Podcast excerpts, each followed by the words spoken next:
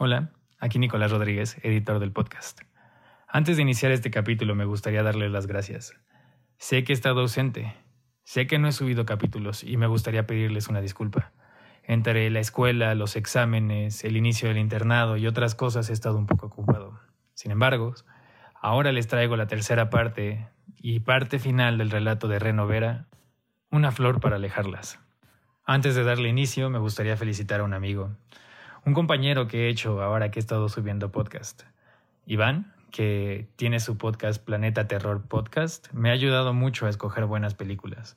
A saber qué películas podría llegar a ver y serían interesantes, qué otras películas podrían sacarme un susto, y sin duda alguna, él siempre está abierto a los comentarios.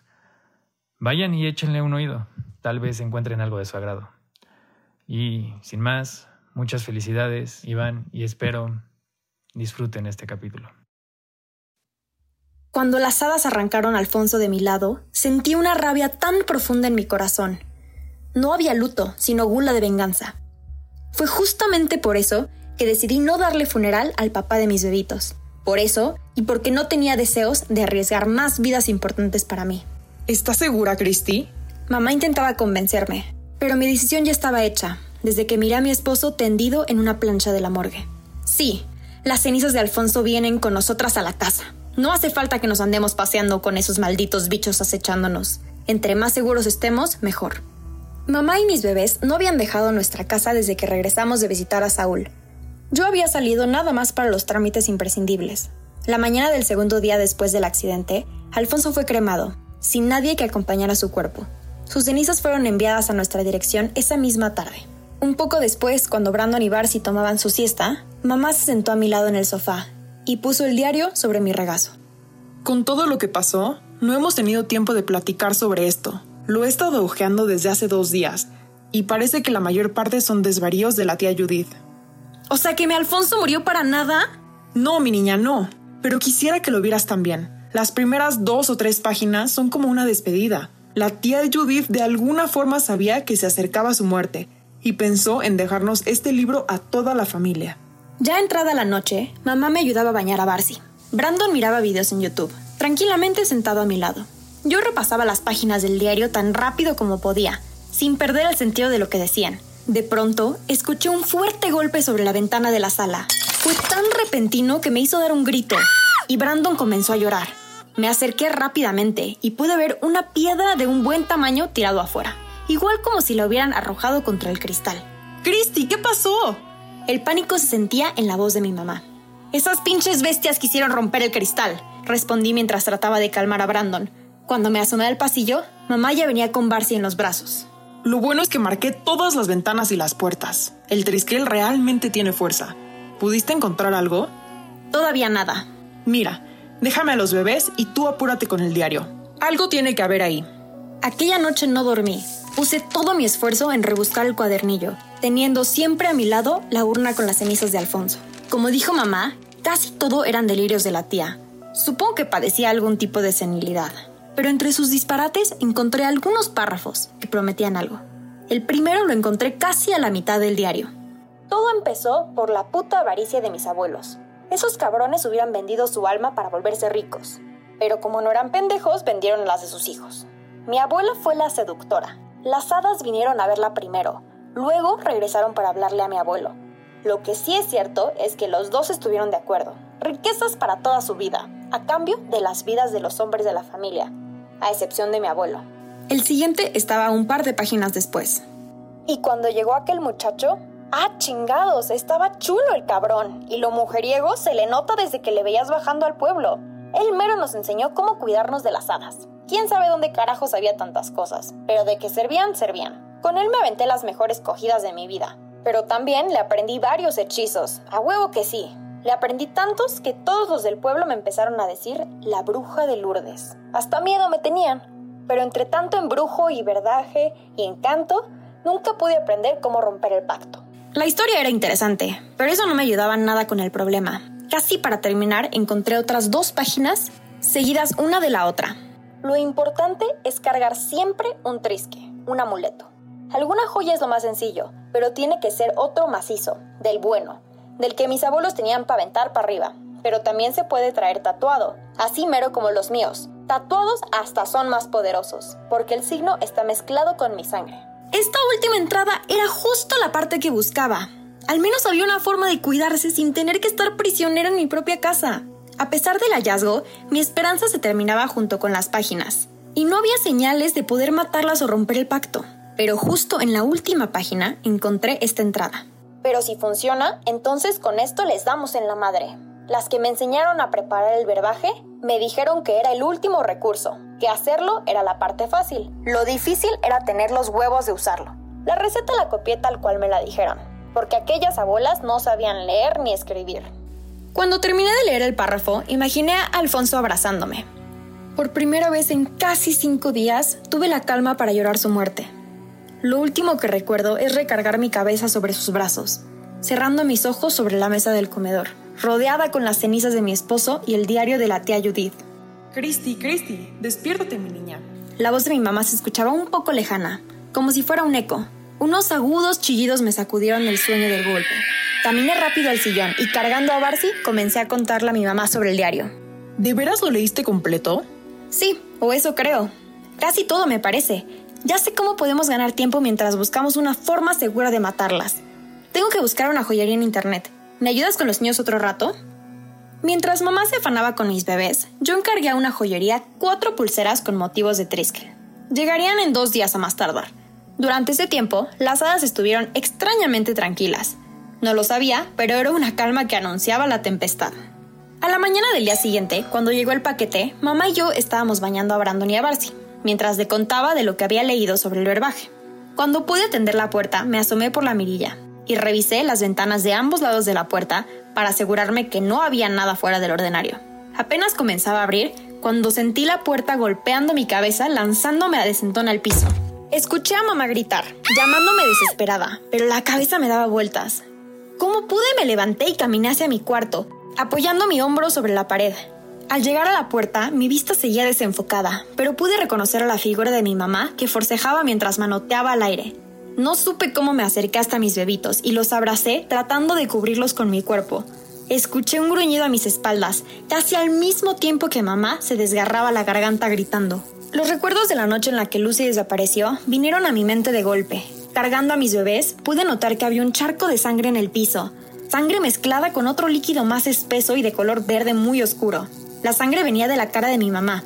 En su mano derecha sostenía algo que parecía un aguacate podrido y aplastado la cabeza de un hada. Caminé alrededor de mamá para reanimarla, y al ver lo que había pasado, casi me desmayo también. Donde debían estar sus ojos solamente había dos huecos sangrantes en carne viva. Con mis bebés aún en regresé a la puerta por las pulseras y las coloqué a cada uno de nosotros.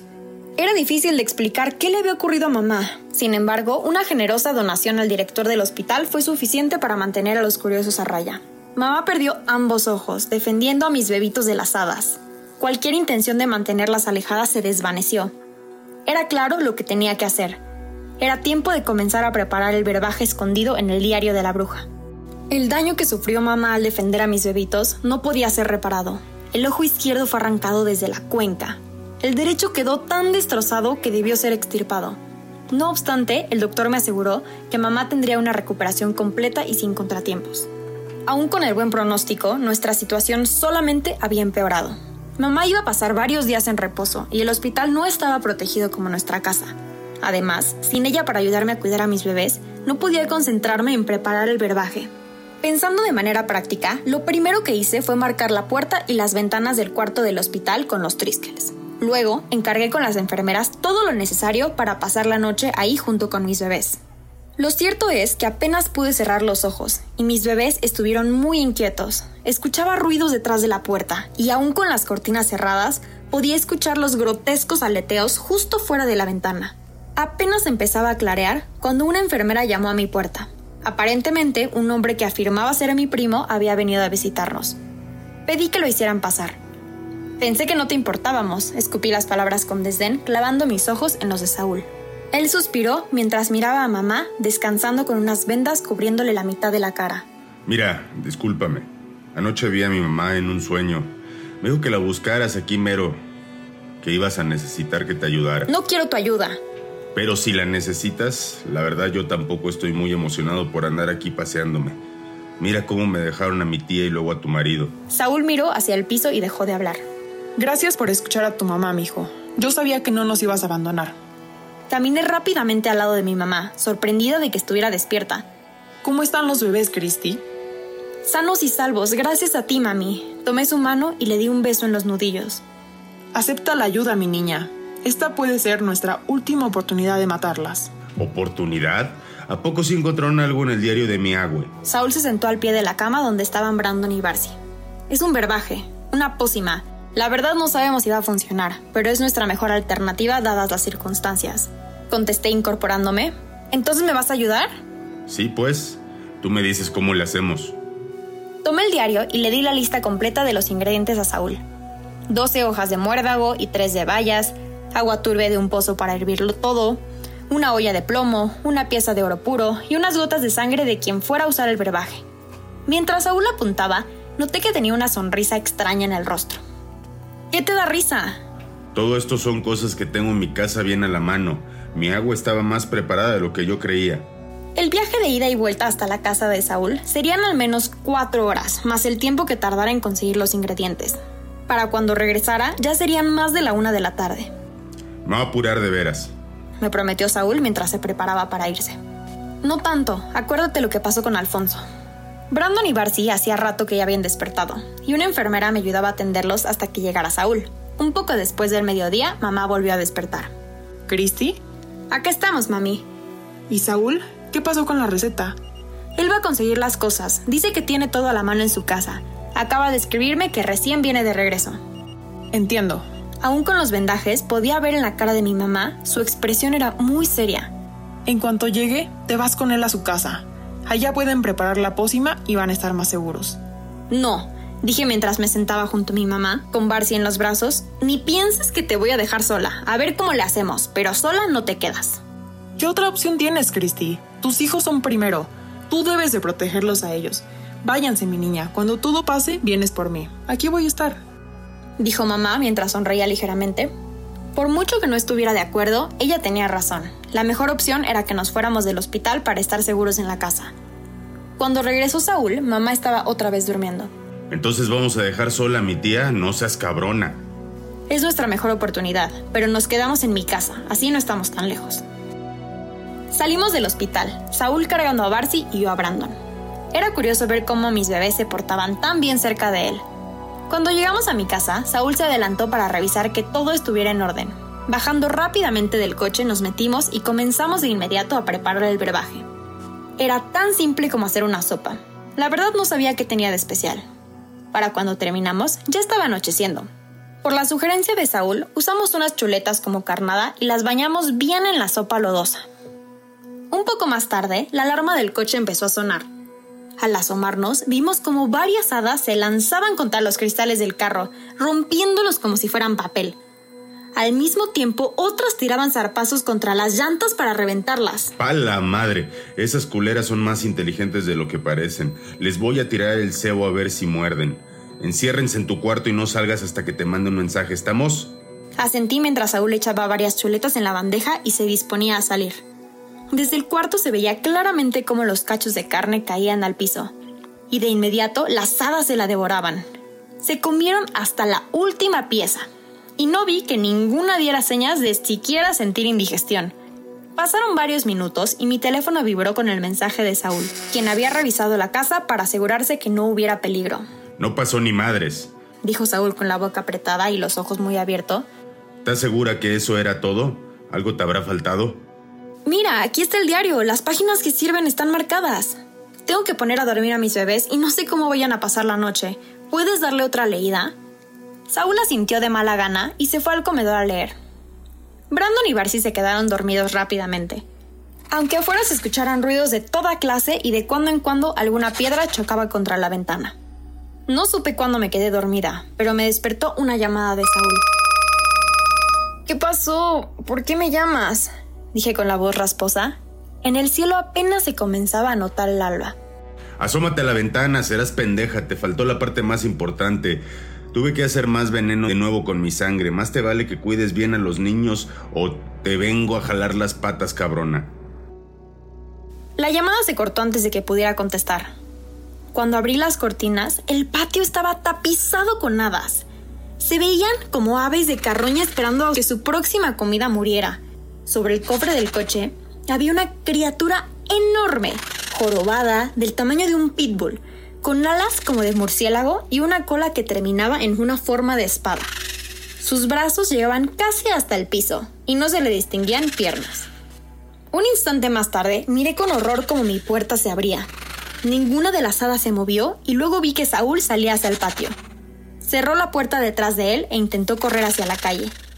Antes de que pudiera dar tres pasos, la criatura sobre el coche se lanzó sobre él y lo arrojó al piso, para luego morderlo justo en el cuello.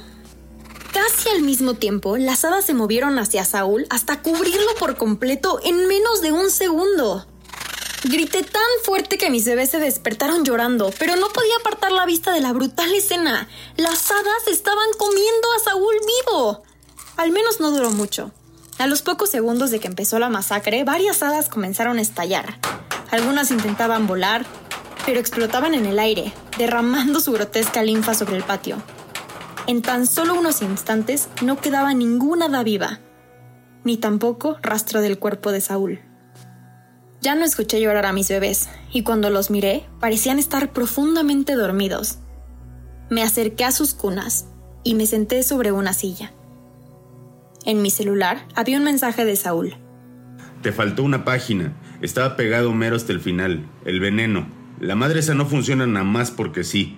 Tiene que haber un sacrificio. La sangre que se mezcla. Esa es la clave. Mi agua me enseñó cómo cuidarme de las hadas, pero también cómo llamarlas. Hasta aquí llegué, Cristel. Cuida a los niños y a mi tía. No la vayas a cagar con una chingada. De todo eso, hace casi ya 12 años, mis bebés ya no son tan bebés. Y mi mamá ha aprendido a valerse sola, a pesar de no tener ojos. No pasa un día sin que le agradezca a Saúl haber dado su vida por nosotros. Gracias a esto, las nuestras son tan tranquilas como cualquier otra. Aún así, no puedo evitar sentirme un poco nerviosa. Apenas ayer, Barcy me contó que tuvo una pesadilla, donde un animal con alas de cabeza grande y cuerpo pequeño, volaba fuera de su ventana y rasguñaba el cristal. Pero solamente fue una pesadilla. Solo eso.